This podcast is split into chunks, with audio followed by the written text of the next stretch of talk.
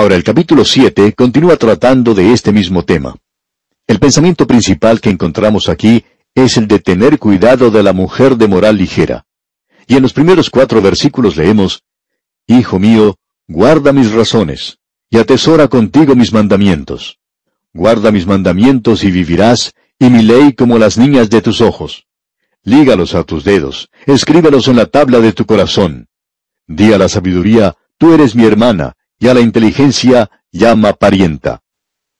Permítanos presentarle aquí lo que creemos es una aplicación espiritual para los creyentes en el día de hoy. Creemos que esto tiene una interpretación literal, pero también la tiene en forma espiritual. Habiendo dicho lo que dijo en esos primeros versículos, escuche lo que dicen los versículos 5 al 14 ahora.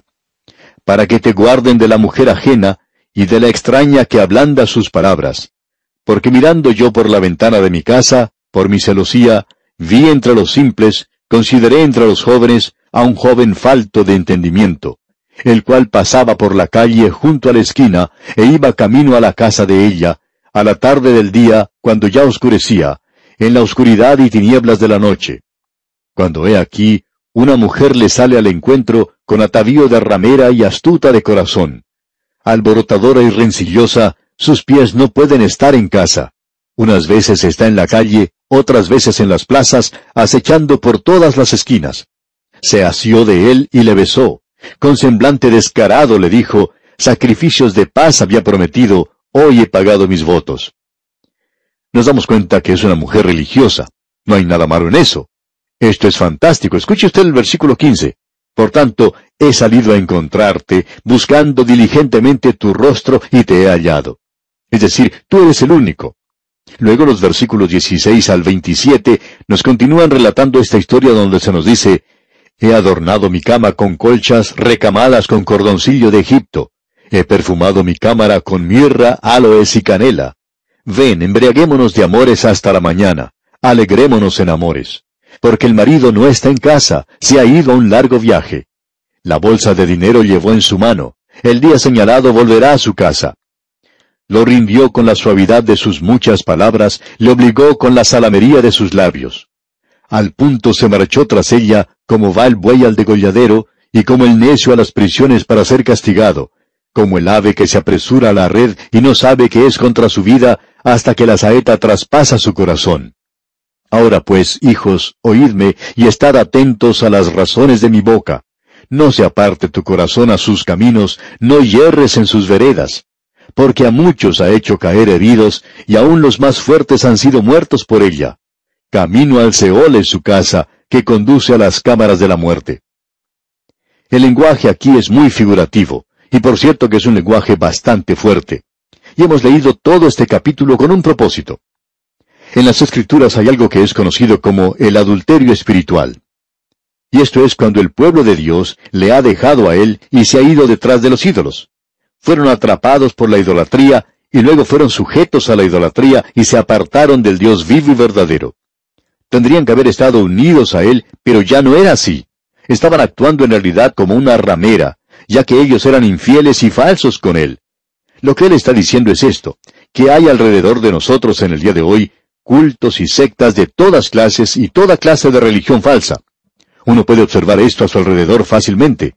Este grupo aquí dice, Usted no necesita seguir a Cristo en la forma en que lo está haciendo ahora. No es necesario confiar en Él solamente como su Salvador. Lo que usted necesita es hacer esto y aquello y no sé qué más. Y lo que usted necesita es unirse a nuestro grupo.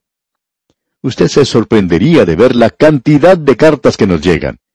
Y hace algún tiempo, cuando estábamos enseñando el libro de Gálatas, hicimos una declaración varias veces en la que dijimos, fe, más nada es igual a salvación que uno tiene que confiarse total, completamente en el Señor Jesucristo.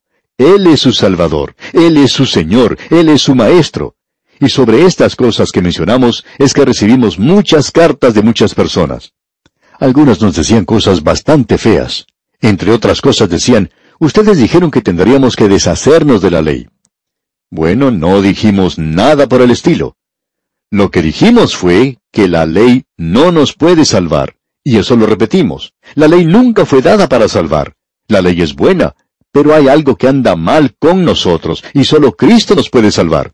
Y cuando nosotros nos volvemos de nuestros propios esfuerzos, de nuestras propias obras, de las cosas que hacemos hoy y nos volvemos a Él, entonces podemos ser salvos.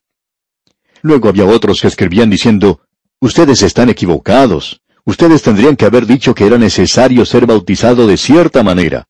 Ustedes tendrían que haberle dicho a la gente que es necesario unirse a cierto grupo y a cierto culto. Un hombre hasta escribió diciendo, tiene que decirle a la gente que tiene que guardar la ley, tienen que cumplirla, aun si confían en Cristo, tienen que cumplir con la ley. Bueno, amigo oyente, nosotros estamos unidos a Cristo. Y él dice, si me amáis, guardad mis mandamientos. Y sus mandamientos no son algo penoso. Nosotros debemos amarnos unos a otros. Tenemos que ser llenos del Espíritu. Tenemos que testificar al mundo. Esos son sus mandamientos en el día de hoy. Y hoy nosotros estamos unidos al Cristo viviente. Tenemos que vivir en un nivel mucho más elevado y ser frutos del Espíritu. Los frutos del Espíritu deberían estar en nuestras vidas y en nuestros corazones. Debemos decir esto cuidadosamente. Los cultos y las sectas de hoy se han presentado como una mujer de la calle porque es lisonjera y llama a los hombres y mujeres. Salen a la calle, golpean a su puerta, les entregan folletos. Bueno, usted los puede encontrar por todas partes. Esta mujer está muy activa en el día de hoy. Amigo oyente, escuche y tenga cuidado. Es una prostituta. Ella quiere apartarle a usted de Cristo, digamos de paso. Ella quiere que usted se una a alguna otra cosa. Quiere que usted se una a una clase de sistema, de método en el día de hoy, amigo oyente.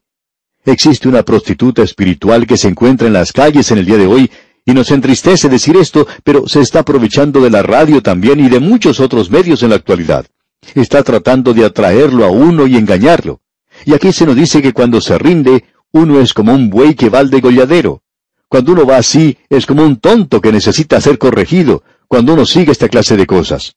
Es decir, que Dios está diciendo que usted no es muy inteligente cuando está haciendo esta clase de cosas. Ah, amigo oyente, el acercarnos a Él y decidirse por la persona de Cristo y por ninguna otra cosa.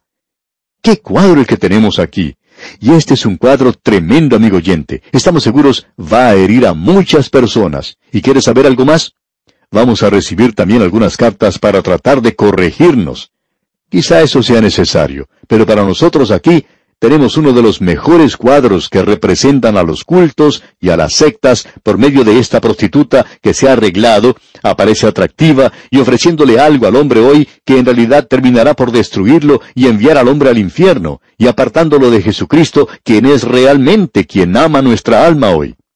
¡Qué cuadro el que tenemos aquí!